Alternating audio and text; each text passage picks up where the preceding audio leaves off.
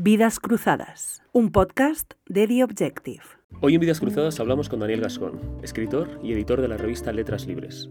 Recientemente ha publicado el ensayo El golpe posmoderno y las novelas satíricas Un hipster en la España vacía y su secuela La muerte del hipster. Es columnista del diario El País y del periódico de Aragón. Con ustedes, Daniel Gascón.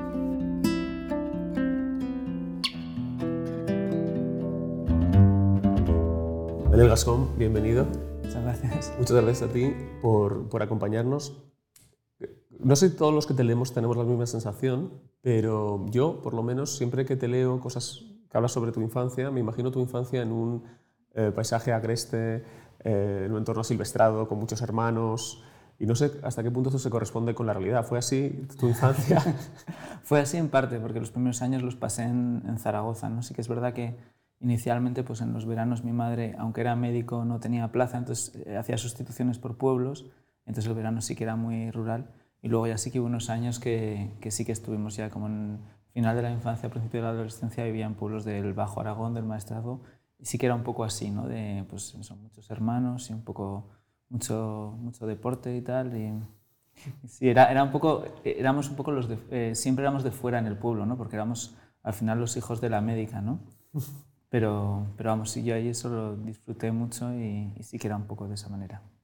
¿Y ya volviste a Zaragoza para estudiar la carrera o volviste un poco antes? Volví antes, fui como para hacer el instituto.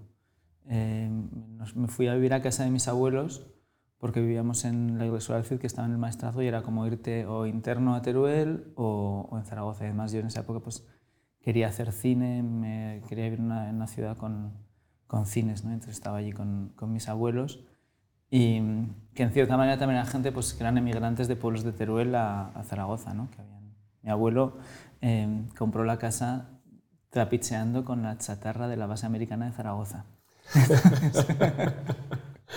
con eso consiguió comprarse una casa. Y tú eres un aragonés ejerciente, ¿no? No sé hasta qué punto esto es una, una broma recurrente que tienes, pero te gusta mucho resaltar eso, ¿no? Sí, bueno, eh, Claro, mi padre es gallego y, es, es, lleva, ha vivido más de la, de la, mitad de su vida en Aragón, eh, pero sin embargo pues es, es, muy gallego, ¿no? Sabes que siempre los, parece que es una, una, identidad fuerte. Y bueno, pues eh, he tenido, tengo muchos amigos de, de aragoneses, tengo, he leído a, a, muchos escritores, mi formación en parte de esos escritores y, que, y sí, que, sí que me gusta y me, y me divierte. Y luego también, pues... Eh, hay una parte que es eh, algo paródica, ¿no? Pero sí que hay, hay, autores, yo que sé, pues como Buñuel, como Sender, que son de allí y me gustan mucho, ¿no? Entonces, también, aunque, aunque creo que también la literatura que he estudiado más era la inglesa y, siempre, y hay cosas de muchas lenguas que me gustan, pero pues sí que tienes como una especie de conexión, ¿no? Y a veces una conexión real y a veces una conexión que tiene un punto de, irónico, ¿no? Tu padre, ahora que lo mencionabas, eh, es de Arteixo, de, de donde sí. es eh, Amancio Ortega, ¿no? Sí. ¿Y mm, él ha sido gallego ejerciente en casa? ¿O, o, se, dejaba, o se dejaba imbuir en, en ese ambiente eh, turolense? Bueno, él, él, él es, eh, era gallego muy ejerciente. En, en, casa de él, pues mi abuela, por ejemplo, no hablaba castellano, murió en, murió en Aragón y no, y no sabía hablar castellano. Mi abuelo sí, por la mili y por la emigración, ¿no? Y mi, y mi, padre, pues cuando, era, cuando éramos pequeños, él trabajaba en un bingo y, y, escribía poesía en gallego, que está como en la parte detrás de las tarjetitas de las... Entonces, sí, teníamos, eh, pues era muy seguidor, yo que sé, de Rafael Dieste, de Cunqueiro.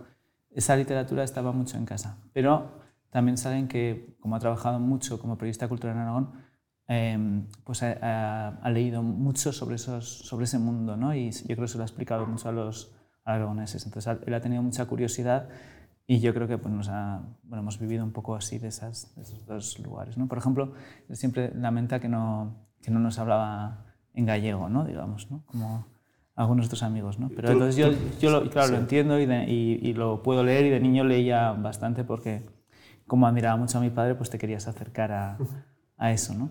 Pero bueno, y creo que él eh, también es muy, en cierta manera, pues eh, es, muy, es muy aragonés y es un, como que ha trabajado mucho en, eh, para leer a la gente de allí, para hacerla conocida, para contar historias, hacer entrevistar a muchos personajes eh, importantes de la zona. ¿no? ¿Y hasta qué punto la ascendencia de tu padre ha sido determinante para que tú te declinaras por, bueno, por estudiar filología, ¿no? Tu padre es, es escritor y es crítico literario y cultural, como, como decías. Eh, ha compatibilizado esa faceta creativa con la, con la, faceta periodística o crítica, como como tú haces ahora. ¿Y siempre te llamó más ese mundo que el mundo de la medicina, por ejemplo, el de tu madre? Sí, eh, yo creo que ahí era un poco, eh, bueno, también seguramente tendrás más habilidad para una cosa que para otra, ¿no? Nosotros somos cinco hermanos eh, casi todos hemos hecho cosas de letras, menos el tercero, que es neurólogo, que es digamos, el que ha seguido la, la senda. ¿no? Y yo creo que había una parte que mi padre, eh, cuando yo era niño, pues no, no, trabajaba de escritor ni de periodista. Él era como una aspiración, ¿no? porque me, a mí me tuvo, me tuvo, mis padres eran muy jóvenes, mi madre no había acabado la carrera, mi padre eh, pues era un objetor de conciencia que había acabado en Zaragoza, que trabajaba yo que sé, en vendimias, en, en también vendiendo cosas de artesanía tal. Y cuando, y, y cuando yo nací era camarero. De hecho, cuando yo eh, nací, a mi padre lo echaron del trabajo el mismo día. Y, y, luego trabajaba en un bingo, ¿no? Entonces lo que... La conciliación no estaba... La conciliación no estaba sí, tan desarrollada. Sí, ni, ni, el pan debajo del brazo, ¿sabes? En vez de un pan debajo del brazo con una carta de despido. Y eh, bueno, yo creo que lo que sí que me pasaba es que asociaba eh, como escribir, leer, como una cosa que veía que mi padre lo hacía cuando no estaba trabajando, ¿no? Como algo que hacías para, pues para divertirte, para el juego. Entonces fue algo muy natural. O sea, yo siempre desde muy pequeño quería ser escritor, luego pasas por otras cosas que quieres ser, yo qué sé, futbolista, dibujante de cómics, pero desde muy pequeño esa vocación estaba. Casi filología pues era un poco accidental, ¿no? Porque pues en Zaragoza en ese momento no había filosofía, que también había querido, ni comunicación audiovisual, ¿no? pero, pero la, la, vocación sí que es por una influencia de mi padre, de las cosas que te cuenta, los autores de los que te habla, su, su propia biblioteca y, y, esa idea un poco de como muy asociada al disfrute. ¿no? Luego yo también vi su, como eh, cuando yo tenía eh, pues seis o siete años empiezo a trabajar en periódicos, o sea, vi la vocación y la profesionalización. ¿Y eras un niño lector entonces? ¿Te gustaba mucho leer? ¿Pasabas muchas horas con, con tebeos o con, o con, libros? Sí, sí, sí. Era un, eh, era un niño lector pues, bastante de una forma muy, muy natural, ¿no? digamos. Y también desde muy pequeño también me gustaba escribir. Luego tuve una, una época que lo que más lo que quería más hacer era cómics, pero vamos, siempre esa especie de inventarte eh, mundos o fantasear con, muchas veces con cosas que no acababa de escribir, ¿no? pero empezar, y, uh -huh. empezar miles. ¿no? Sí. Entonces, tú estudiaste filología porque no podías estudiar comunicación visual, porque querías hacer cine, esa era tu vocación más potente en ese momento. En ese momento sí, yo me quería hacer cine, quería tener una vocación absurda que era guionista. Pero bueno, y, y, en general, pues eh, escribir, y sí que era, esa era una de las que tenía más claras. No, y no estaba en Zaragoza en ese momento, y pues hice filología inglesa por la idea de eh, aprender otro idioma, otra, otra, acercarte más a otra literatura, porque lo había hecho Cristina Grande, que es una escritora que, que admiro y que, y que ella misma me lo, me lo aconsejó. Y luego hice filología hispánica, pues eh, un poco por un momento de desconcierto y porque era hacer un segundo ciclo. ¿no? Y, y esa sí que era una, un departamento, digamos, más enfocado de verdad a la literatura, ¿no? En, mientras que en, eh, en filología inglesa pues había un poco más mezclado, ¿no? porque también había mucha gente que le interesaba pues, para dar clases, para, incluso para el comercio exterior. ¿Y cuál es tu valoración de, de, tu formación universitaria y de la universidad como institución? ¿Tú, ¿Qué relación tienes en el recuerdo sí. sobre esos años?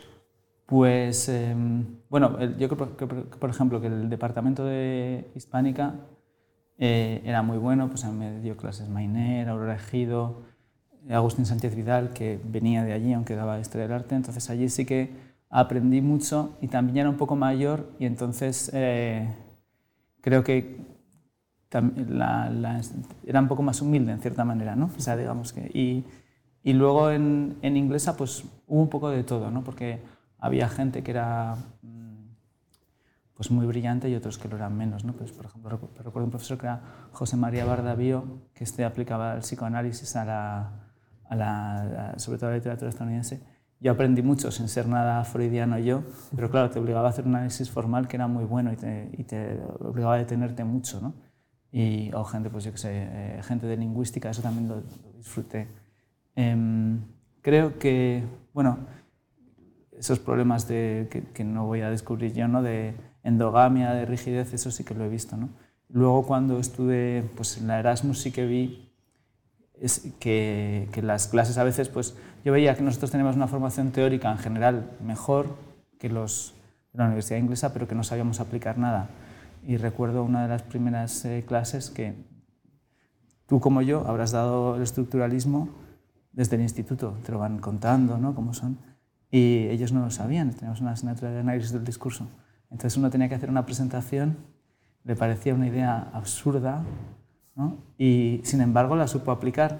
Y dije, yo llevo años, porque lo has dado en, en segundo de bachillerato, en primera de carrera. Claro, en lengua siempre das eso, ¿no? Y sin embargo, no sé si habría sabido aplicarlo a la historia de un grupo de rock como ha hecho este tipo, ¿no? Entonces sí que esa, esa parte, esa dimensión más práctica. Y, y, luego es que no he tenido, digamos, más carrera académica, aunque me habría gustado, pero porque me puse a traducir a cosas y digamos que la energía mental pues siempre quería usarlo en escribir algo, ¿no? Pero vamos, también, es, también he fantaseado con ser profesor a veces. ¿no? Y después, entonces, ¿cuál es tu trayectoria? Si tú terminas la carrera y empiezas a ganarte la vida como traductor. Sí. Sí, eh, pues siempre he vivido un poco de, de afluentes ¿no? de esto. Pues traduciendo, con a veces alguna pues, eh, colaboraciones. Y, y, con eso estuve varios años. Luego tuve un periodo en el que estuve trabajando en televisión como guionista, en, aquí en Televisión Española, en un programa con Pepa Bueno que se llamaba Esta Mañana, y después, en la, en, cuando el programa terminó, volví a Zaragoza y estuve un tiempo trabajando en, en Aragón Televisión.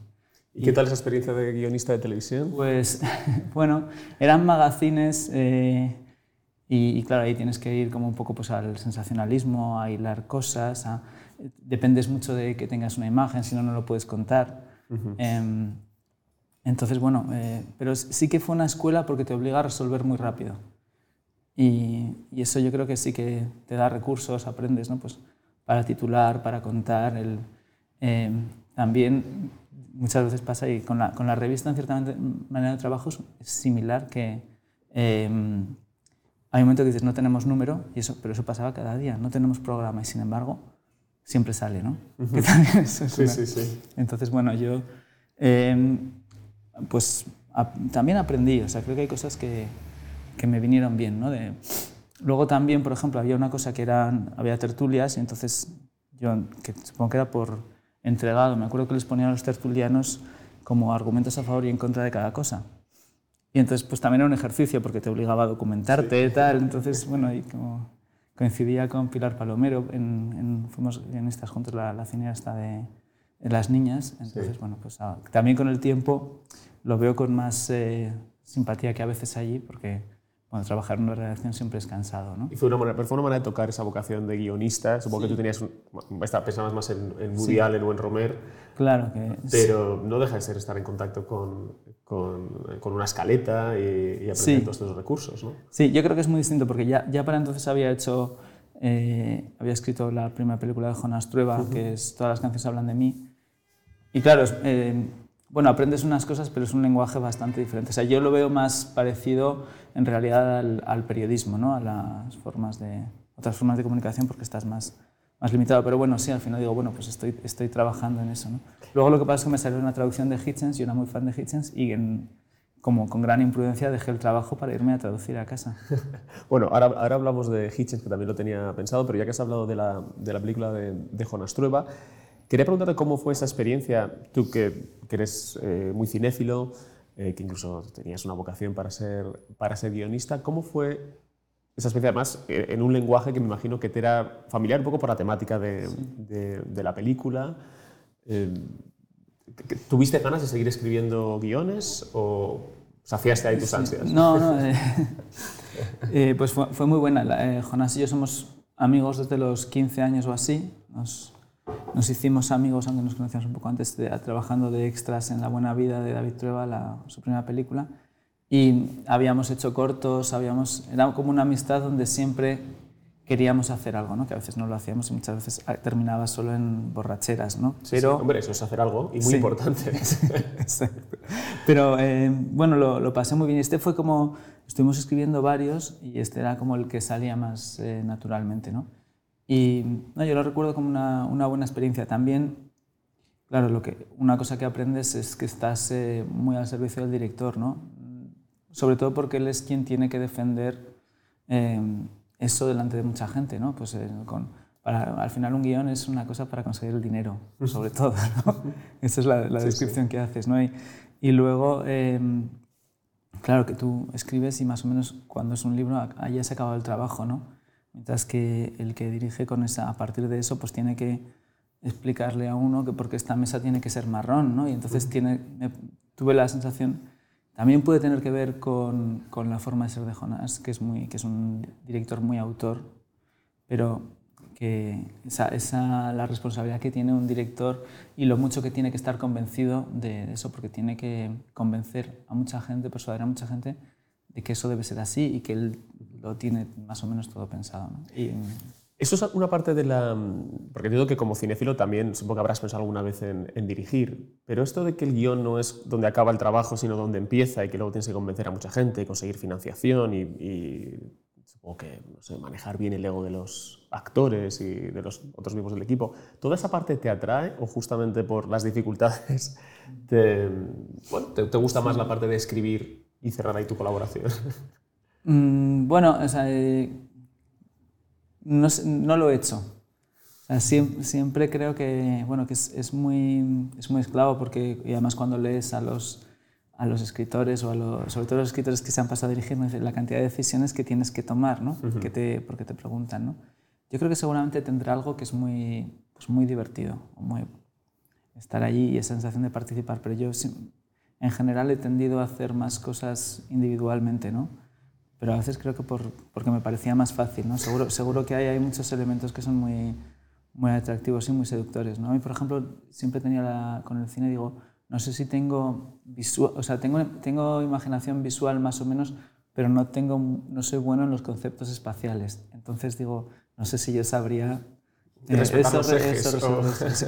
sí, que eso ya te ayuda el de fotografía, ¿no? Pero sí, pero sí ¿no? O sea, digo, no sé si eso lo sabría hacer. ¿no? Esta, esta peli es de 2010, si no me equivoco. Sí. No. Eh, y tú aquí ya has publicado dos, dos, libros de relatos, si no me equivoco, ¿no? Sí. Eh, La Edad del Pavo y Fumador Pasivo, sí. si no me equivoco.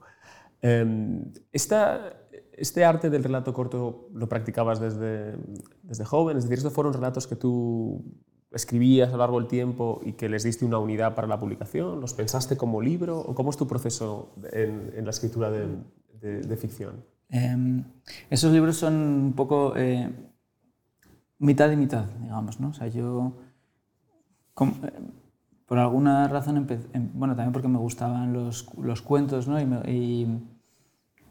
y, cuando con la edad del pavo, pues de, repente cuando vi que tenía tres o cuatro cuentos que más o menos tenían el mismo tono, porque, porque claro, cuando empiezas tienes otros que eran cuentos a lo mejor de pues, un estilo más realista o menos humorístico, otros que eran más eh, fantástico directamente y tal.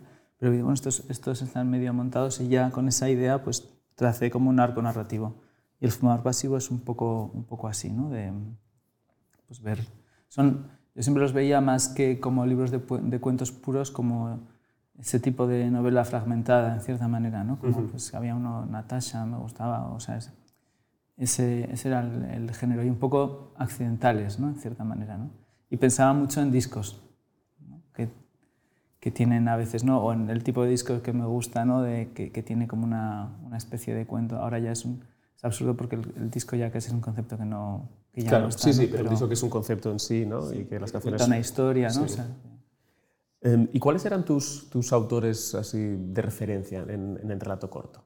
Eh, bueno, yo ahí, eh, en, esa, en esa época, en esos primeros libros, pues era muy de eh, Carver, de, de, Richard Ford, de Sam Shepard, un poco el, esos autores americanos, ¿no? De, pues también, por supuesto, Chekhov. Y, y, luego había también, me gustaba de siempre, pues eh, de repente los cuentos de Woody Allen, el, eso, eh, había un poco, eh, me gustaba mucho pues Catherine Mansfield, era un poco la, esa tradición anglosajona y luego la otra parte más de, de humor que me gustaba. Y, eh, pero, por ejemplo, pues autores que tenía más cerca también me, me, influían mucho, ¿no? Pues Ignacio Martínez de Pisón, aunque quizá más como novelista que como cuentista, o Cristina Grande, o, que eran, o sea, me, había como esos y luego esos lejanos y los, y los cercanos. Enrique Vilamatas era un autor que también eh, leí mucho, ¿no? bueno, lo, lo, sigo leyendo, pero que era para mí uno de los que más me influían.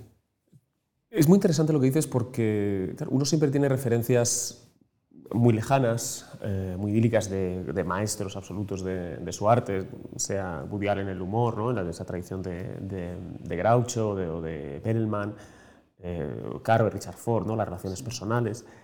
Pero ¿tú crees que para una persona que está empezando a escribir sobre todo es importante, lo que dices, también leer a los que tiene cerca para incluso sentir que es factible lo que está intentando hacer, no, no ponerse unos, unos, unos horizontes tan, tan lejanos, ¿no? combinar esas, esas dos cosas, ¿crees que es algo relevante para una persona que, que sí? Sí, yo creo que la, que la transmisión esa es, muy, es muy importante y ver que alguien cercano está haciendo y que, pues que, que, el mundo, que hay un mundo literario que no, es solo, que no está muy lejos y que no es solo pastiche, ¿no? Uh -huh. Eso sí, y, y, que además, y que además a lo mejor te puede, es el que te puede llevar al otro, ¿no? O sea, yo, pues que en eso pues mi padre lo, lo, lo, hizo mucho para mí, pero pues también Félix Romeo, yo creo que la, la primera persona que leí nombrar a Carver o a Bukowski era, era él, ¿no? Y, y luego, pues yo qué sé, pues Philip Roth me acuerdo de que también, y, y, y, eso te da como una, a veces lo puedes relacionar con una literatura cercana, luego te lees El lamento de porno y yo pensé, claro, era como, me sentía totalmente identificado sí. por esa, en esa, entonces sí. Eh, creo, creo, que, sí que, es, que sí que es bueno y además para, bueno, para un poco hacer unas dimensiones de tu mundo. ¿no? Allí, por ejemplo, pues José María Conget, eh, Ignacio Martín de Pisón habla mucho de José María Conget en el sentido de que eh, en esa época él pensaba cuando era un escritor joven, Conget es como de la generación de Marías, digamos. Y entonces Pisón dice, yo pensaba que para ser un escritor eh, serio, bueno, pues tú no podías escribir de una ciudad como Zaragoza, ¿no? y de repente ve que hay, hay un escritor muy bueno que tiene eh, las técnicas de muchas de Follner y la cinefilia de no sé quién y tal, y que crea ese mundo, pero que es como el colegio de los jesuitas al que, al que luego más tarde fue Pisón, ¿no? Y entonces yo creo que eso muchas veces te, da, te ayuda, ¿no? Porque te, te permite construir un imaginario más fácilmente, ¿no? Has hablado de, de, Félix Romeo, quería preguntarte por él. Es una figura que, de nuevo, los que, los que te leemos sabemos que es muy, muy nuclear para ti. Quería que nos, que nos contaras por qué, cómo os conocisteis, cómo fue esta relación.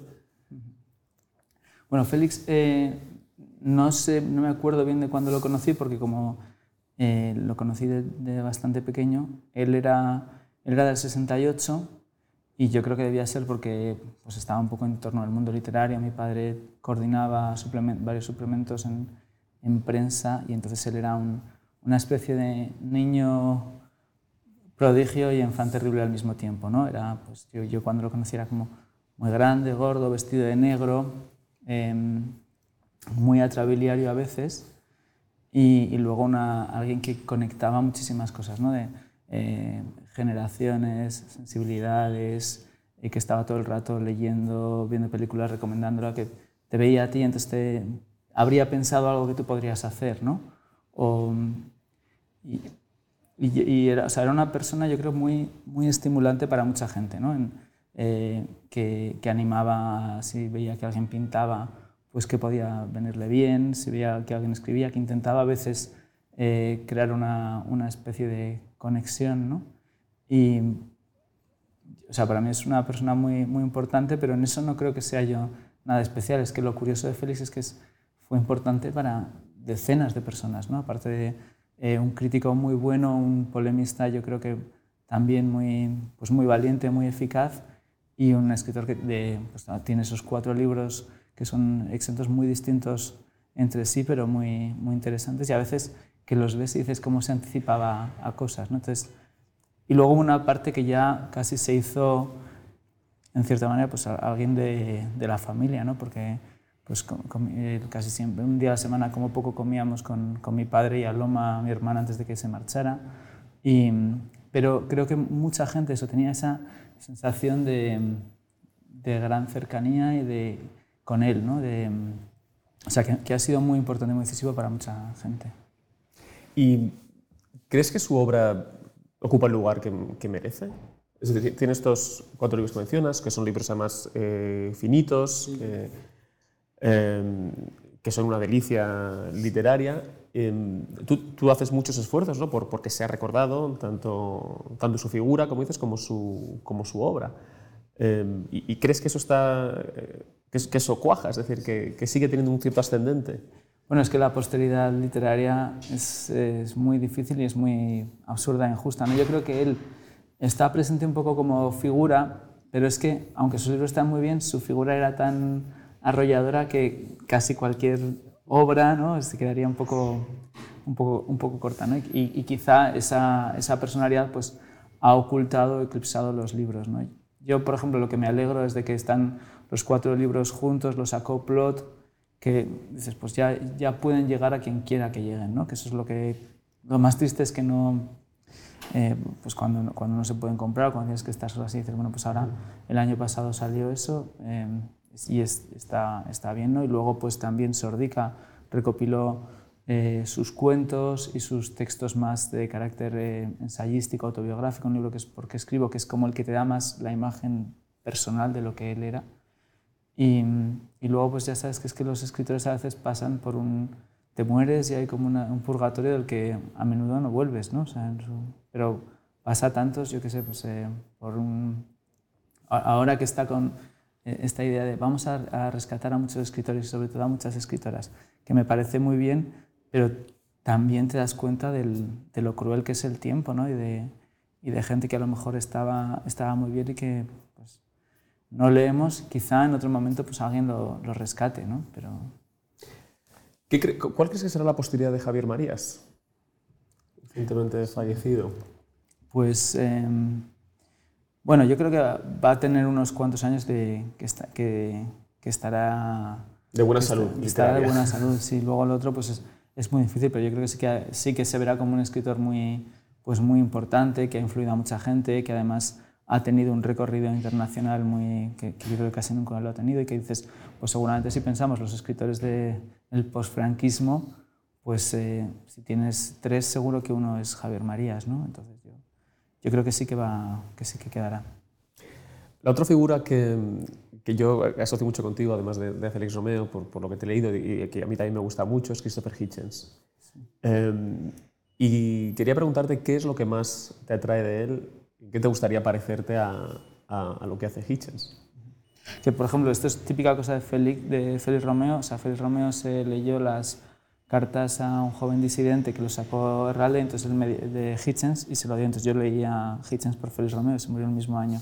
Eh, bueno, yo creo que eh, una cosa que me gusta es su pues el coraje, ¿no? O sea, no tener miedo a sostener una opinión eh, minoritaria eh, frente al consenso. Eso que le decía, de no te refugies en la falsa seguridad del consenso. Uh -huh. Eso yo creo que es una de las cosas que me gustan. Luego, escribía muy bien, tenía mucho, mucho humor, una apreciación por la literatura eh, muy particular. ¿no? Eh, esa, esa idea del, del, bueno, pues el polemista, polemista, pero no exactamente por lo, por lo gratuito. ¿no? De, y también alguien que está defendiendo em, pues la ironía, el matiz, eh, la, que lucha contra la mente literal, pero que también en algunas cosas dice, bueno, aquí tenemos que trazar unas distinciones que son muy, muy esenciales. Yo creo que en su caso, pues por ejemplo, la, eh, sería la, la, defensa de la libertad de expresión, ¿no? que creo que es una de las uh -huh. cosas más acertadas. Luego tiene una cosa muy divertida Hitchens, que es pues, que acertó algunas veces, pero que también tuvo unas equivocaciones tan espectaculares que también es... es sí, con la guerra de Irak, ¿no? Recuerdo. La guerra, sí, con la guerra de Irak y buena parte del, bueno, que es un tipo que viene del trotskismo, o sea que has tenido, siempre, siempre creo que es la, eh, pues, la izquierda antitotalitaria, ¿no? Eso sí, y, y, luego otra cosa que me gusta mucho es su,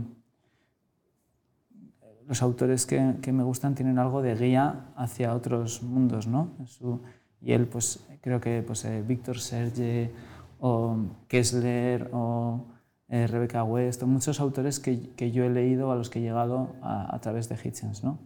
o que incluso que podrías haberlos leído de otra manera, pero que gracias a él pues le encuentras otra, una otra forma de verlos. ¿no? Y eso es una cosa que, que admiro, que no, eh, pero ahí es no porque tú vayas a hacerlo, digamos, porque eso es muy, supongo que es muy difícil y en, en su caso es un mundo muy, muy particular, ¿no? porque es como el imperio, eh, la, la, izquierda, lo angloamericano, pero sí que es algo de, las, eh, de lo que más he aprendido de él, ¿no? como lector. ¿no? Como...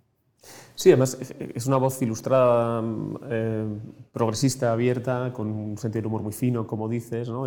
pues una línea que podríamos trazar desde Orwell ¿no? y, y en, en, esa, en esa dinámica.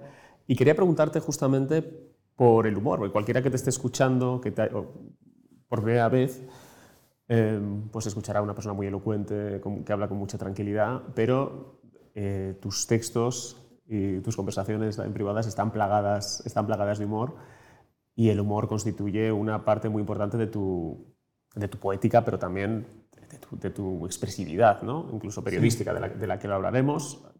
Ahora también acompañado por tus viñetas, que si no me equivoco van a salir editadas sí, por, sí, por debate dentro de muy poco donde has recuperado esa vocación de autor de cómics. ¿no? es como que digo que. Puedo, hacer, puedo hacer orgullosa al adolescente que fui, ¿no? Sí, sí, exacto. Todas esas horas en, en, clase, mientras no prestabas atención, ¿no? están, sí. están trayendo buenos réditos. Bueno, entonces quería preguntarte por el humor. Eh, ¿El humor es algo que siempre te ha venido de manera natural? O sea, tú eras un niño gracioso que tenías una mirada ingeniosa sobre la realidad y que hacía reír a los demás? ¿O esto es algo que has descubierto poco a poco? Eh, o sea, siempre me... Eso el otro día con, estábamos con mi padre, no sé qué, decía, como que teníamos una charla pública y decía mi padre, me ha sorprendido el sentido del humor de mi hijo, digo, no sé, no me hacías caso, lo que fuera, no, que no, que no. Pero eh, bueno, sí, siempre me ha gustado... De mi hijo Javier, ¿no? O sea, no se sí, ni tu nombre sí, ni te había escuchado nunca. sí, no... O sea, siempre me ha gustado el humor. Eh, en eso, por ejemplo, eh, pues el, el, los, los, guiones de David Los peores años de nuestra vida, que fue el primer guion que leí, que también me llevó pues, a, a Woody Allen, a, eh, pues, a, los hermanos Marx, a Billy Wilder, todo eso es, uh -huh. es, siempre me, me, ha gustado mucho. ¿no? Y creo que no era un niño así, o sea, pues hacía chistes y tal como todos, pero era el hermano mayor. A veces me parece que el gracioso tiende a ser más el pequeño, ¿no? porque es una forma de, pues también de llamar la atención. ¿no? Yo veo... Sí yo veo en, en, mis, en mis hijos que pues el pequeño es el que está todo el rato haciendo más payasadas. ¿no? Lo que pasa es que sí, sí que en mi forma de ver el mundo creo que tiendo a, a, a fijarme en las contradicciones que siempre están muy unidas al humor, ¿no? Uh -huh. Y, me, y me, me, resulta casi es como que digo, pues no sé si es una virtud o un defecto, pero siempre, siempre está allí y casi intento aprovecharlo, ¿no? Porque creo que de, las, de, los defectos hacemos nuestra poética. ¿no? Y luego hay, hay, una frase que me gusta de esta de Martín Amis que dice que de alguien que no tiene humor, dice, lo que me parece es que impugna su seriedad. ¿no? Alguien que hace humor tampoco puede ser una persona seria, ¿no? porque no puede distinguir. Sí, sí, está bien. Este, este humor está muy presente también en tus, en tus columnas. Eh, tú escribes una columna diaria, en, en perdón, diaria, semanal en el, en el diario El País. Escribes además también en, Letras Libres, que es, eh, eres el editor en España de Letras Libres. Ahora, ahora hablamos de tu, de, tu, de tu como columnista, pero no quería irme sin hablar de Letras Libres. ¿En qué momento aparece Letras Libres en tu vida y se convierte, digamos, en, en el eje, en tu eje profesional, desde el luego te despliegas? En, en, mi vida, aparecer, yo tengo el primer número en casa, se lo había comprado porque, pues, también, típica cosa, o sea, Félix Romeo en esa época vivía en Madrid, era amigo de Ricardo Cayuela, que es el primer director de la edición española, y lo presentaron en Zaragoza, recuerdo, en la librería Antígona con Ignacio Martínez de Pisón, y recuerdo que Pisón decía que la leía en la bicicleta estática. ¿no? y, y, era una revista que, que me gustaba mucho, de, pues de siempre que, que aprendí muchos, muchos autores, también por una posición, digamos, eh, ideológica y de crítica y tal. Y, una vez pues me escribieron cuando estaba Ramón González Ferriz y, y, me escribieron para invitarme a colaborar en la web y de allí pues al final luego fui redactor y desde hace unos años pues el, el editor fui redactor con, con Ramón aquí en la, en la edición española ¿no? y, y, es una o sea, es, es, una revista que me acuerdo cuando casi de broma que en, en, esa, en esa época vivíamos mi hermana y yo vivíamos un poco como Friends en versión vertical y entonces ella, eh, cuando me llamaron, dice, bueno, es como si a mí me llamaran de la Cuore, ¿no? porque estábamos siempre con... Porque, o sea, yo era muy fan de la revista y me, y me, me hizo mucha ilusión trabajar ahí y ahora pues llevo mucho tiempo. Y, tiene cosas que, me- que- que creo que son muy valiosas, ¿no? La conexión de, de España y México, eh, esa especie de mezcla ¿no? de autores de muchas edades, de, de que de repente tengas eh, politólogos y poetas, que tengas em, esa, esa búsqueda de, de tratar la política, pero desde una visión que sea más desde el pensamiento que desde la actualidad. Y, y luego pues, em, que sea un medio pues, eh, independiente ¿no? que, y, que, y que no hay tantas revistas ya que combinen ¿no? el, pues la, la literatura y, y la política. ¿no? Y, ¿Qué es lo más difícil de ser, de ser editor? Eh, coordinar a tus colaboradores, pensar en, en- en los números, eh, encontrar eh, a personas que puedan escribirte un tema que a ti te interesa, llenar las páginas que hay de, de de textos creativos. Lo más, o sea, lo más difícil es a veces eh, como canalizarlo, ¿no? Lo porque tienes que, puedes, puedes no tener suficientes páginas, incluso que, aunque ahora que tenemos en la web que hay como solo desde España una o dos actualizaciones al día y en México más, eh, a ver, pues que siempre te falta, siempre te falta espacio, ¿no? Y, y luego eh, otra de las cuestiones siempre es cómo conseguir cosas que te gustan y que crees que es bueno que lleguen, cómo te gustaría siempre que llegaran un poco más, ¿no? a, más gente. Em, pero sobre todo, o sea, para mí es un trabajo de, de mucho placer porque es muy libre. O sea, disfruto todos los pasos. Me gusta como pensar con los compañeros, como tanto los de aquí, eh, Cita, Arenillas, Ricardo Duda, Loma Rodríguez, como con mis compañeros de México, porque es una redacción bicéfala. cómo, cómo piensas el número, cómo lo encargas, siempre sufres porque alguien te dice que no, ¿no? En esto, se- particularmente las mujeres dicen más que no, es una cosa que llamas a la mejor a una especialista y te dice que mejor otro que es de menos nivel, ¿no? pero eso sucede mucho. Eh, y luego también pues, el proceso digamos, de, de edición me gusta, eh, de traducir, tal, o sea, es, un, y de hasta presentarlo. ¿no? O sea, yo creo que es muy, es muy bonito hacer una revista. Ah, Tiene como lo bueno de los, eh, de los libros, pero lo acompañas más, ¿no? Y no tienes el agobio del periódico. Em, ¿Con cuánta antelación se prepara un número? Bueno, depende. Normalmente siempre tenemos como un plan, ¿no? De, pues por ejemplo, ayer tuvimos una reunión y yo creo que llegamos hasta octubre del año que viene. Y luego hay mucha, a veces hay mucha improvisación porque Rusia invade Ucrania y hay que hacer un número en tres días, ¿no? Claro. Y luego también hay como esos en, en los planes, que, que siempre hay como esos documentos que están, entonces ves un número que ha ido como, que son un poco como los tumbleweeds estos, ¿no? Que pasan por la carretera eh, con, y que dices, mira, este este era el número que íbamos a hacer, yo qué sé, de la traducción y que todavía no lo hemos hecho. y Se tiene como una bola se- de no Eh, en, el, en el horizonte. y una vez eh, pues, después aparece. Entonces, lo que intentamos es tener un, pues una planificación sobre todo de las portadas y sabiendo que en ocasiones pues, vas a tener que, que cambiarlo o, o que a veces incluso de ver algo muchas veces pues ya te da pereza como si lo hubieras hecho y quieres, y quieres cambiarlo. Y luego también eh, pues vas con otras velocidades pensando pues nos gustaría hacer un texto que a lo mejor no sea un tema de portada pero sí eh, otra cuestión y pues porque coincida con un aniversario, con algo y lo, intentas preparar con antelación. Y tú en Letras Libres, por supuesto, estás, eh, además de estar como redactor y después ya en, la parte de coordinación, escribes. Tú, tu relación, ¿Cuál era tu relación con la columna en, en ese momento? ¿no? Porque yo te he leído textos más largos eh, y ahora, en fin, ahora eres también un, un columnista, he dicho del, del diario El País, pero también escribes en el, en el periódico de Aragón también una, una vez a la semana. ¿Cuál era tu relación con la columna y cómo pasas a adaptarte a ese medio de caracteres limitados? Eh, y bueno, en fin, en general, y otro tono en general. Pues bueno, relación del lector, porque siempre he sido un lector de periódicos. ¿no? Eso, por ejemplo, en- cuando vivíamos en los pueblos, sí que recuerdo como eh, en esa época no, no había internet, ¿no? eran los años eh, 90 y entonces pues, eh, en Urrea nos traían el, el periódico, el, uno por la tarde, llegaba a las 3, me acuerdo que era, eh, o, o, en, o en Iglesuela, o si no los fines de semana con mi padre de ir a- al puesto de periódicos grande más cercano y los comprábamos todos. Entonces siempre he sido, o desde los 12 años, he sido un lector de periódicos y muchas veces la columna es el género por el que entras en el periódico, ¿no? Entonces sí que me gustaba, me gustaba mucho el- la forma. Y no había escrito había escrito algunas en, en Heraldo, en, porque había un que tenía esos 1800 caracteres, ¿no? digamos, o sea, más, más breve que la del país.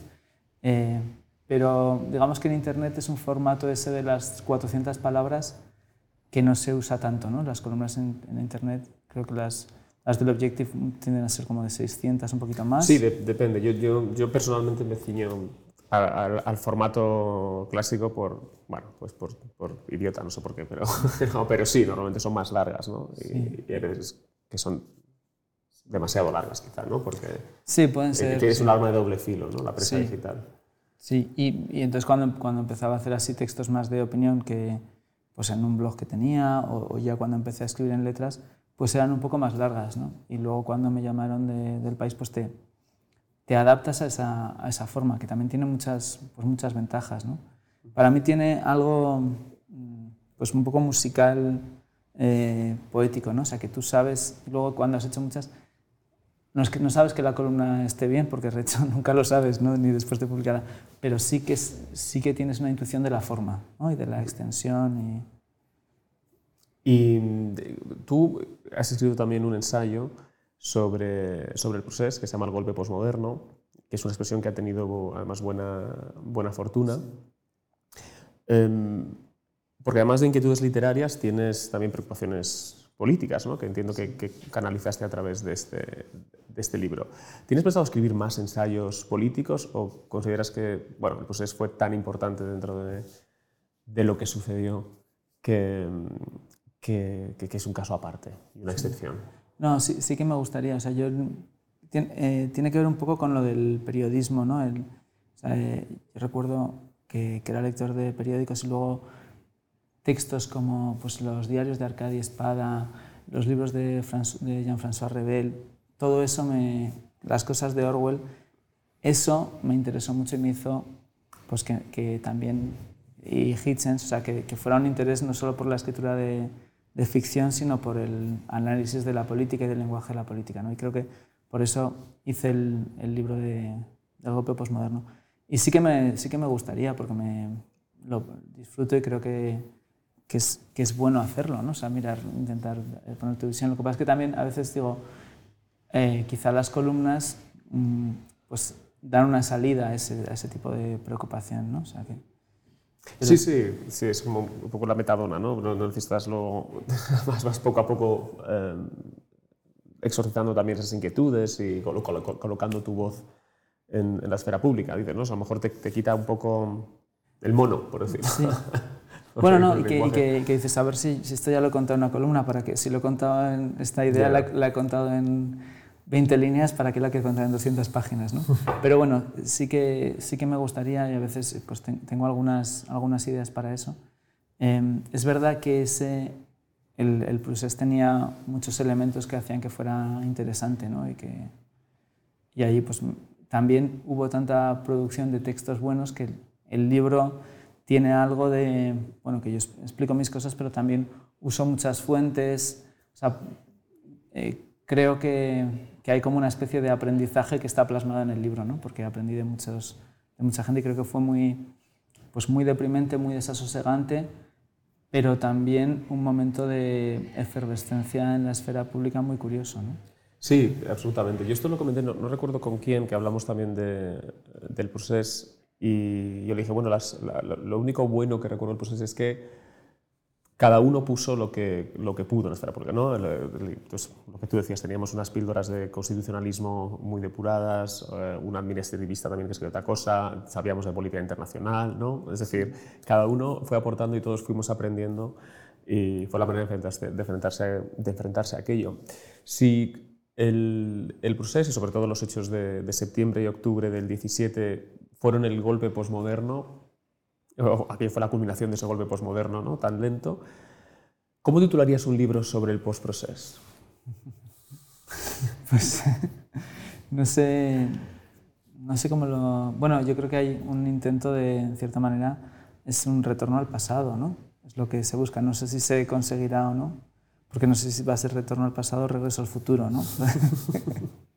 a mí me gusta mucho, por ejemplo, el libro de David Jiménez Torres, ¿no? Que creo que explica muy bien la, eso de es como que ahora queremos creer en la, en la premisa, ¿no? Que él dice, en la idea de que pues llegaremos a un acuerdo y el nacionalismo ya no volverá, no, no romperá nunca los, los grandes acuerdos. ¿no? Sí, sí, Creo que hay- repeti- repetiremos los errores que llevaron al 17, pero no acabaremos en el 17. Exacto. ¿no? Haremos lo mismo y esperaremos un, eh, un resultado distinto. Que no sé quién decía que esa es la definición de la locura. ¿no? Sí, sí, exacto. Eh, ¿Y te preocupa? ¿Esto es una cosa que, que- que pienses, el, el hecho de que haya, en fin, una- eh, que los dirigentes estén instalados en este, en este mecanismo discursivo que relacionas con, con la locura, con el repetir los errores?